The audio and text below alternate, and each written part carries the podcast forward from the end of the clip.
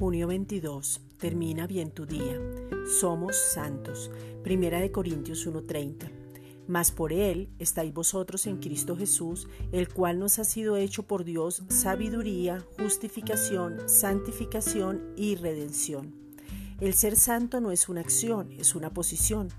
Tu condición es santidad porque tú estás en Cristo y somos llamados a ser santos.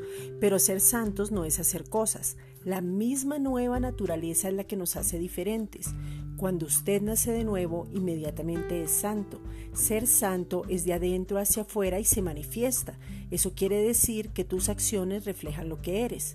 La santidad es una manera de vivir de acuerdo a quien soy y no es una conducta. El Señor ama nuestro temperamento y transforma nuestro carácter al de Cristo, pero la santidad es la semilla de Él en mí. Entonces yo debo morir.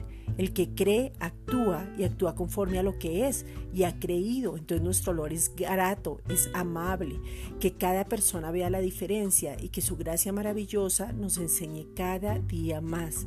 La gracia no es una doctrina, la gracia es una persona que se llama Jesucristo, que reflejemos a Cristo. Esta es una reflexión dada por la Iglesia Gracia y Justicia.